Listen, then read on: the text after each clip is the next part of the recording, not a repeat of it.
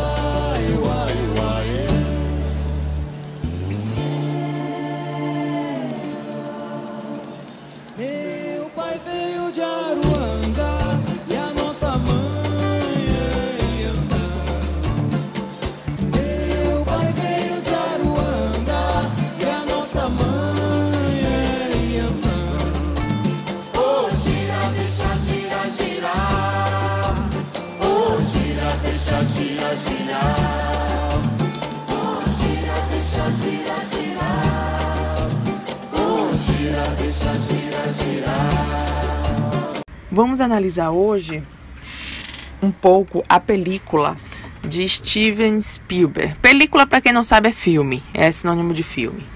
É, o filme Amistar foi lançado em 1997 e se baseia em uma história real que ocorreu né, entre Cuba e Estados Unidos por volta de 1839, no século XIX.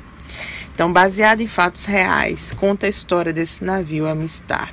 Mas, na verdade, conta, mais do que contar a história do navio, conta a história dos 39 africanos encontrados a bordo do Amistar por dois, dois oficiais da Marinha é, estadunidense, né, na altura próximo à, à ilha de Manhattan, Nova York que encontrou esse navio, que tinha 39 africanos esqueléticos magros a bordo, e no porão, dois tripulantes espanhóis brancos, feitos de prisioneiros.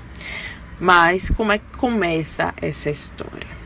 Né? É, a história desses africanos ela se inicia no continente africano, na região ali entre Serra Leoa e Libéria, né, quando o navio Tecora embarcou aproximadamente 200 cativos, né, num, por volta do início do ano de 1839. No momento em que, note-se, o tráfico transatlântico de africanos já era ilegal de acordo com as leis espanholas. Esse navio Tecoro, navio espanhol, que se dirigia a Cuba, né, estava traficando ilegalmente, de acordo com as leis da coroa espanhola. O tráfico ilegal, esse navio se dirigiu para a cidade de La Habana.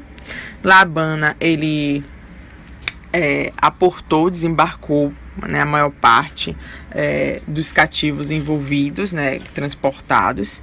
Na cidade de La Habana, dois espanhóis, Dom José Ruiz comprou cerca de 49 cativos e Dom Pedro Moniz também, né, embarcou alguns cativos nesse navio.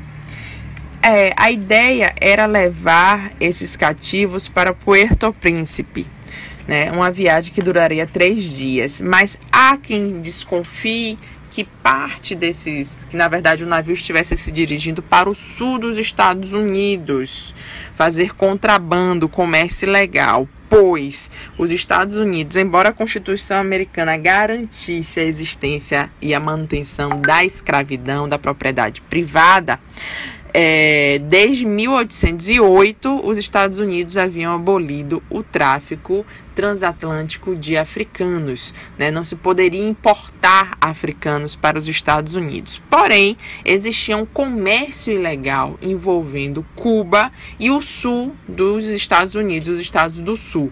Isso, em certa medida, explica porque em 1839, por exemplo, quando o Amistad aporta na costa leste americana, a população dos Estados Unidos era de 15 milhões e meio de habitantes livres e 2,5 milhões de escravizados, 2 milhões e meio de escravizados. Lembrando que o tráfico para os Estados Unidos, ele desembarcou aproximadamente 472 mil pessoas enquanto para o Brasil foi 5 milhões e meia.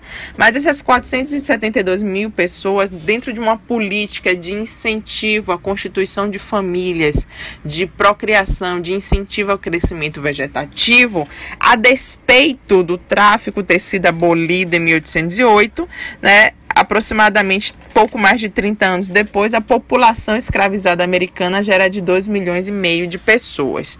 Quando às vésperas, né, da guerra de secessão, né, da guerra pela abolição da escravidão nos Estados Unidos, que dividiu os estados do norte e do sul. Em 1865, a população escravizada americana já tinha saltado de 2 milhões e meio para 4 milhões de escravizados, fruto tanto do crescimento vegetativo quanto deste tráfico ilegal clandestino de Cuba para estados do sul, né? Pois bem, então, é, ao ser ao ser encontrado por esses dois oficiais americanos, o navio foi levado para o estado de Connecticut, da cidade de New London. É interessante porque deveria ter ido para Nova York, né, que era o estado mais próximo, né, a capital do estado de mesmo nome mais próximo. Porém, money is money, né? O que é que levou em consideração é, os oficiais? Havia nos Estados Unidos uma lei que os oficiais da Marinha, quando encontrassem é, uma embarcação, tinham direito a, a uma indenização por terem encontrado. Havia um acordo entre a coroa espanhola e os Estados Unidos, assinado em 1795, que determinava que qualquer embarcação apreendida, é, restituída as mercadorias, seriam devolvidas devolvidas de ambas as partes, né?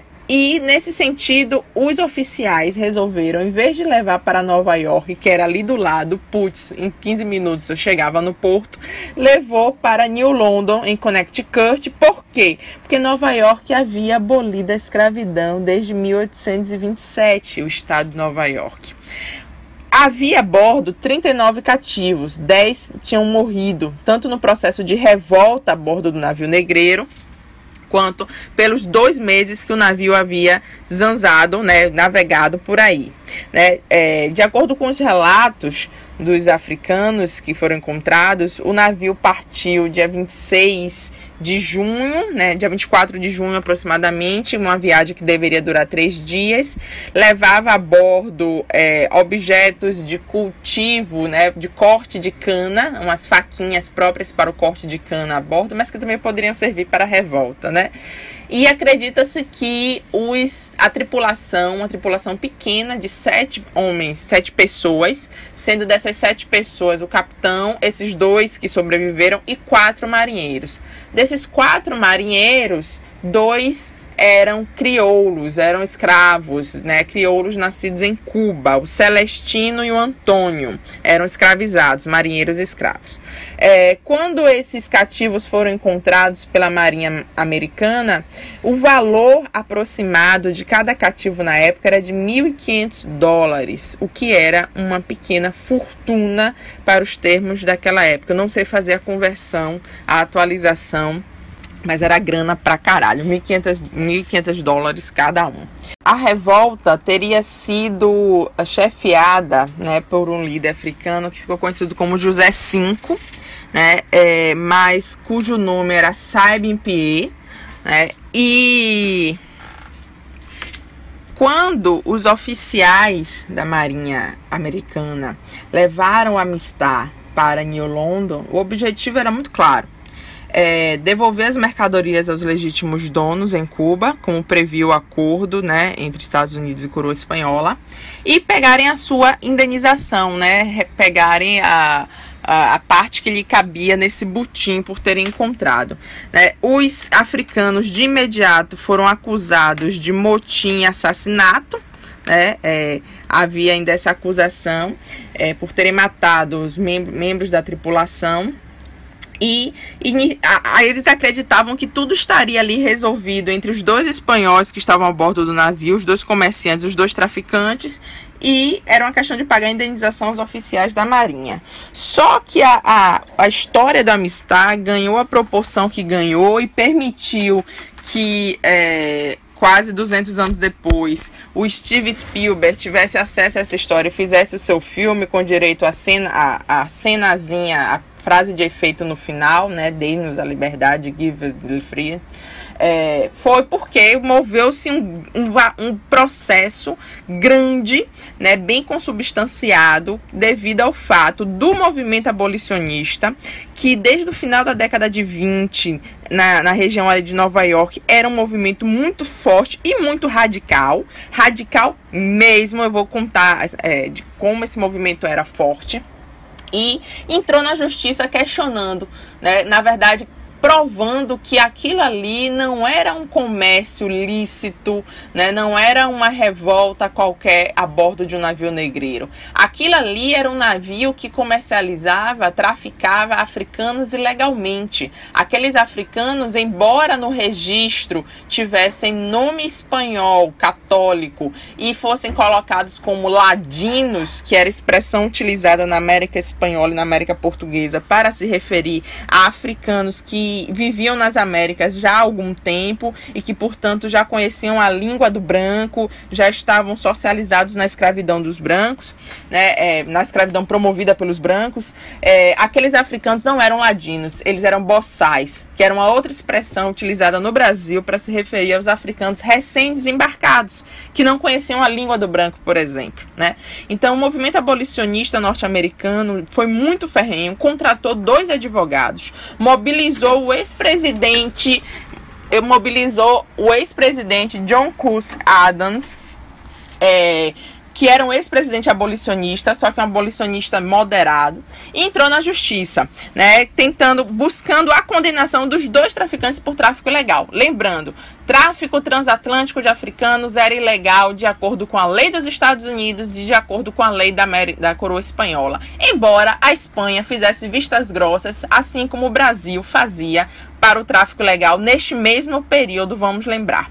É, pois bem, Nisso, os abolicionistas ganharam na primeira instância, na segunda instância, mas o presidente dos Estados Unidos, o Van Buren, né, o presidente que era um escravista, né, ele é, querendo atender tanto aos sulistas que achavam um absurdo aqueles africanos estarem vivos porque derramaram sangue de branco, quanto queria ficar é, tranquilo com a diplomacia com a Espanha, né? Ele queria devolver o navio com os 39 africanos para a Espanha. É, é, ele entrou, solicitou ao Procurador-Geral da República para recorrer a decisão à Suprema Corte Americana, equivalente ao nosso STF, Supremo Tribunal Federal.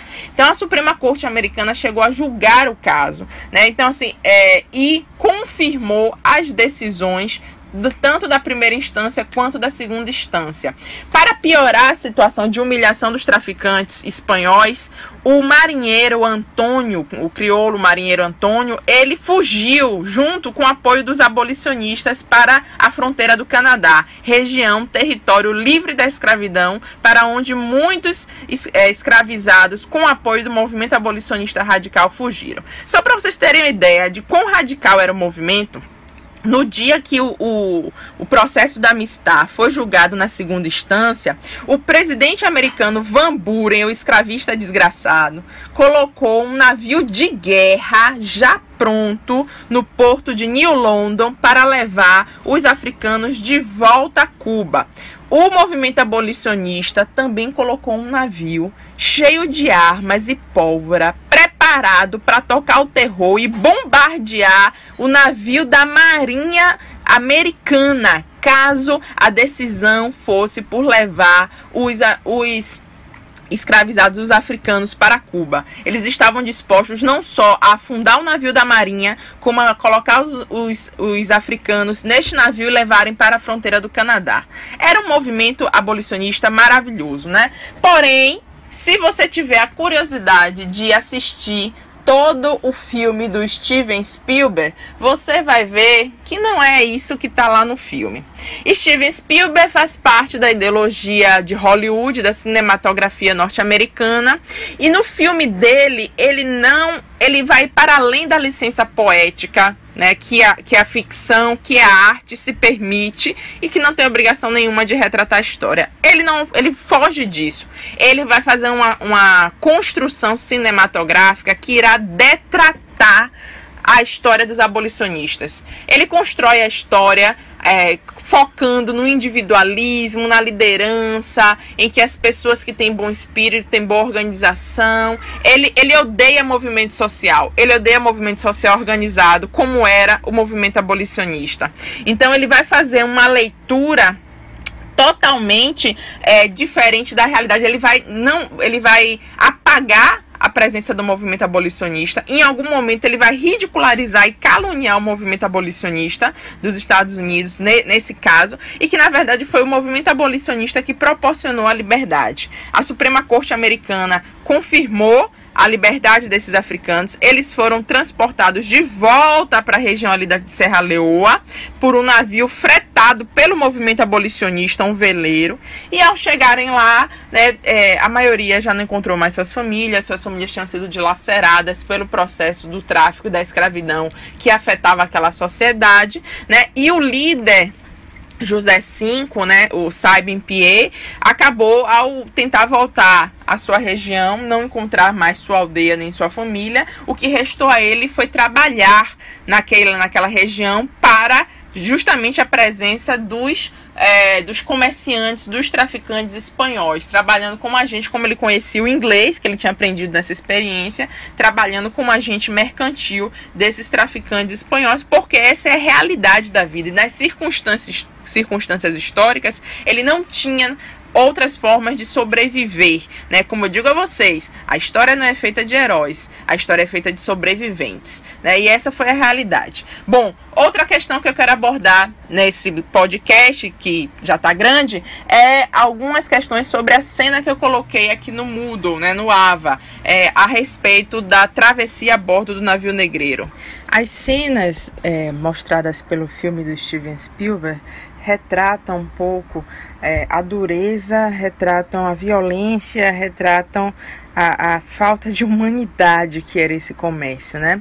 É, ressalto que, embora eles apresentem a trajetória de José V, né, ou do, do Spy, Spy Pierre, é, a maioria dos escravizados eles são vítimas do processo de escravização por meio de guerras e razias.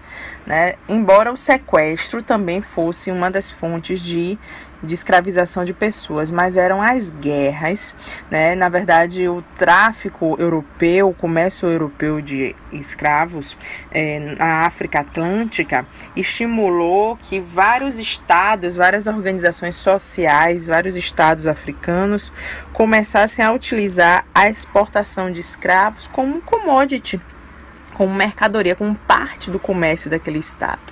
Então, alguns estados, como o estado, o estado da Almé, por exemplo, na região do Golfo do Benin, com o próprio Império de Oió, né, é, ao longo do século XVIII, esses estados, eles é, formavam-se poderosos exércitos armados com as armas de fogo compradas junto aos europeus, e esses exércitos mais poderosos impunham sua força sobre outros estados menores, sobre comunidades menores.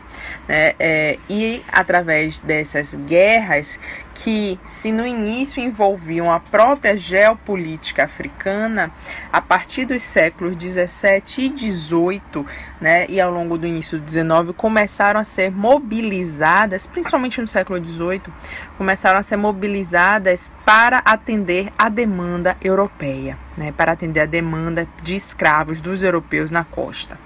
Então, boa parte dos escravizados foram vítimas de guerras ou de razias, que é quando um exército invade uma aldeia, invade uma cidade, justamente para pilhar, para sequestrar as pessoas para destruir a comunidade. É, havia também muitos escravizados, né, é, quando eles eram cidadãos daquele estado que estava vendendo aqueles escravizados aos europeus, o processo de escravização vi, ocorria como uma penalidade contra um crime, geralmente o crime de adultério e feitiçaria. Quando a pessoa era acusada desses crimes, a pena era a condenação à escravidão. Né? Essas sociedades elas não tinham um sistema prisional. Em geral, as penas com devido a crimes eram ou a pena capital, né, a pena de morte, ou muitas vezes era a expulsão da comunidade. A expulsão se dava com através da venda como escravo. É óbvio que em momentos críticos a escravização também ocorria pela fome, pela miséria, pelo endividamento para saldar dívidas, né? Então, mas, a grosso modo, os porões dos navios negreiros foram entupidas de pessoas vítimas de guerras, razias, sequestros e condenações por adultério ou por feitiçaria. Era essa a, a grande grande fluxo de escravizados, mas principalmente a guerra. É, o fato desses escravizados estarem nus é, reflexo de mais uma parte do processo da escravização. As sociedades africanas eram sociedades em que o tecido tinha alto valor, valor não só de uso, né, porque as pessoas usavam os tecidos, mas valor simbólico, valor de troca. Em algumas comunidades, alguns reinos do interior de Angola, por exemplo, os tecidos eram moeda de troca. Então, o tecido dizia qual era o seu lugar social, ele atribuía prestígio naquela sociedade aquele tipo de tecido. Então, quando você é, rasga a roupa do escravizado, isso faz parte do processo de humilhação, de despersonalização do ser humano. Além disso, antes do embarque ocorria algo que o filme não retrata, outra cena marcante, dolorosa e humilhante do processo de escravização, que era o capitão do navio para anotar cada cativo que ia a bordo, ele marcava com ferro, assim como se marca o gado, ele marcava aqueles seres humanos com ferro quente para indicar a propriedade. Porque se o escravizado não sobrevivesse à viagem, morresse ao longo do caminho, ele iria registrar a quem pertencia aquele escravizado e, ao chegar no porto brasileiro, cobrar o devido frete, porque o frete você pagava independente do cativo chegar vivo ou morto, né? ou não chegar, no caso. Então, eles é, pegavam emblemas de ferro, varetas de ferro, colocavam as iniciais do proprietário né, na, na ponta dessa vareta, esquentava no fogo antes de colocar na pele da pessoa, mergulhavam no azeite de dendê para que o ferro queimasse somente a pele e não atingisse o músculo e marcavam a pessoa no braço, nas nádegas, na perna, né, no peito. Isso fazia parte do processo de escravização, de humilhação, de despersonalização. A viagem, a água e a comida eram regradas, né? É, havia leis a coroa portuguesa, em 1684, aprovou um regimento chamado de Regimento das Arqueações, que visava normatizar a quantidade de água e de alimentos que os navios deveriam transportar para evitar a alta mortalidade. Acontece que no período ilegal do tráfico, isso transbordou, porque no período da ilegalidade, nenhuma dessas determinações eram cumpridas e a quantidade de água e alimento fazia parte da matemática macabra dos capitães dos navios negreiros, que levavam em consideração que o navio tinha que ser veloz para escapar dos cruzadores ingleses e ao mesmo tempo ser veloz para fazer a viagem em menos tempo. Então, muitas vezes eles optavam por levar menos barris de água, porque os navios eram menores, eram escunas mais velozes, né? levavam menos barris de água, men uma menor quantidade de alqueires de farinha de mandioca, que era a base da alimentação nos navios negreiros para socar mais com pessoas no porão. Então isso teve um grande impacto, né? É, houve uma piora, o tráfico ilegal de africanos piorou, degradou as condições dentro dos navios negreiros e, de certo modo, impactou em uma mortalidade mais alta. A mortalidade dos navios negreiros é, que se dirigiam ao Brasil variava entre 5% a, no máximo, 10%. E essa mortalidade ela era baixa em comparação aos traficantes ingleses, holandeses e franceses. Não é porque os portugueses eram mais humanitários, não. Não era isso era porque a distância, a duração da viagem era menor. O fato do Brasil estar mais próximo à África do que, por exemplo, o Caribe ou os Estados Unidos, né, o atual, atual Estados Unidos. Então, a viagem de Salvador para Luanda, ou melhor, de Luanda para Salvador, durava em torno de 35 a 40 dias e da Costa da Mina, localizada no Golfo da Guiné, para Salvador, durava entre 40 a 45 dias.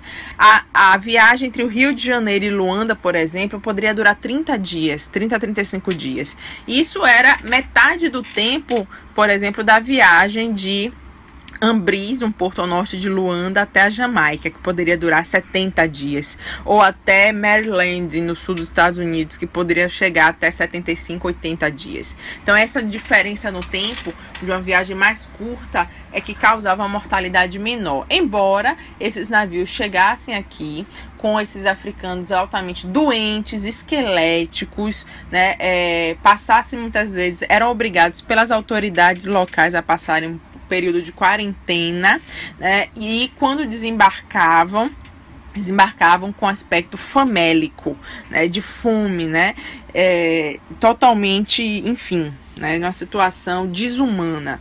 É, não é à toa que esse comércio foi, na verdade, um verdadeiro genocídio. Verdadeiro genocídio da população africana escravizada. Então, termino por aqui um pouco disso. As análises que eu fiz sobre o filme de Steven Spielberg, elas se baseiam em grande medida no texto de Mário Maestre, publicado na revista O Olho da História, né, revista número 5 de 1998, em que Mário Maestre faz uma análise, né, bem interessante sobre o filme de Steven Spielberg e relata os fatos históricos reais que estão por trás daquela história. Né, encerro então, não poderia deixar de encerrar retomando a música Cordeiro de Nanã, de Mateus Aleluia, que fala um pouco sobre que expressa um pouco a sobrevivência, a resiliência, a força dos povos africanos que passaram por essa tragédia, por esse genocídio e nas Américas reconstruíram né, uma nova cultura, uma, um, reconstruíram uma nova experiência e sobrevivem até hoje aos dissabores e às violências desse mundo capitalista.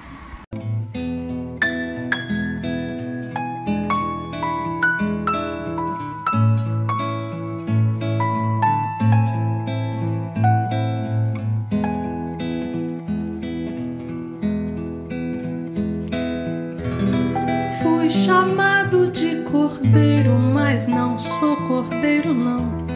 Preferi ficar calado que falar e levar não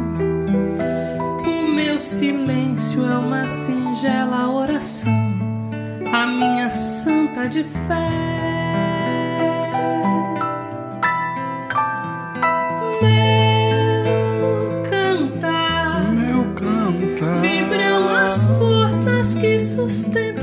Sustentam meu